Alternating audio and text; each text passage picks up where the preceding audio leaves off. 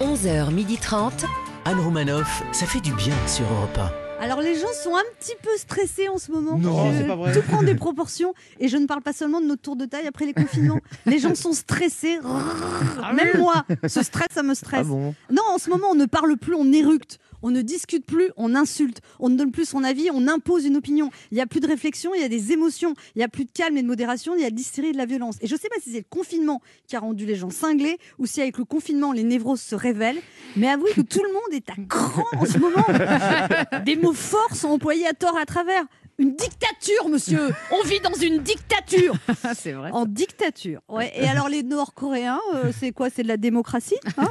Alors déjà, je vous explique, quand on vit dans une dictature, on n'a pas le droit de le dire. Et si on le dit, souvent, vous disparaissez mystérieusement. L'opposant est disparu en allant chercher une cigarette. C'est les fameuses cigarettes russes. Le corps n'a pas été retrouvé, mais on cherche dans le lac gelé de l'Oural.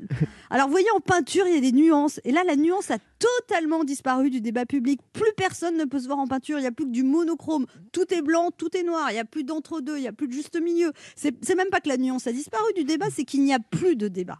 On est sommé en permanence de choisir son camp. Pour ou contre les vaccins Pour ou contre le pass sanitaire Pour ou contre disqualifier l'Italie à l'Eurovision Ah, Pour ou contre le concours d'anecdotes d'Emmanuel Macron Pour ou contre le fait qu'il y ait sans arrêt des débats Pour ou contre Prenez le pass sanitaire, ce sujet qui agite un peu les esprits en ce moment. En France, le pass sanitaire sera exigé dès le 9 juin pour accéder au grand rassemblement de plus de 1000 personnes. Donc déjà, ça c'est rassurant. On n'en aura pas besoin pour assister au rassemblement du PS. Il y aura même un pass sanitaire européen à partir du 9 juillet. Les gens hurlent Ouais, c'est une atteinte à nos libertés.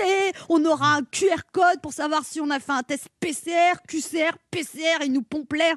Alors, une atteinte à nos libertés, moi je vois surtout ça comme la liberté de mener à nouveau une vie normale. Ouais. Hein, il y aura aussi un cahier de rappel numérique qui doit être mis à disposition de tous les établissements recevant du public en France à partir du 9 juin. Alors c'est vrai que le nom est stressant, un cahier de rappel numérique. peu, ouais. Ça fait penser au cahier de correspondance de l'école. Tellement. Alors j'entends déjà, ouais, encore un truc pour nous fliquer au resto, faut pas se laisser faire, la dictature est en marche. Oui, alors écoutez, Tu m'as entendu ou quoi? Vous le faites super bien. moi ça m'est égal de laisser mon nom sur un cahier de rappel numérique si j'ai la possibilité de dîner à l'intérieur du resto parce que les terrasses où on se les j'en peux plus.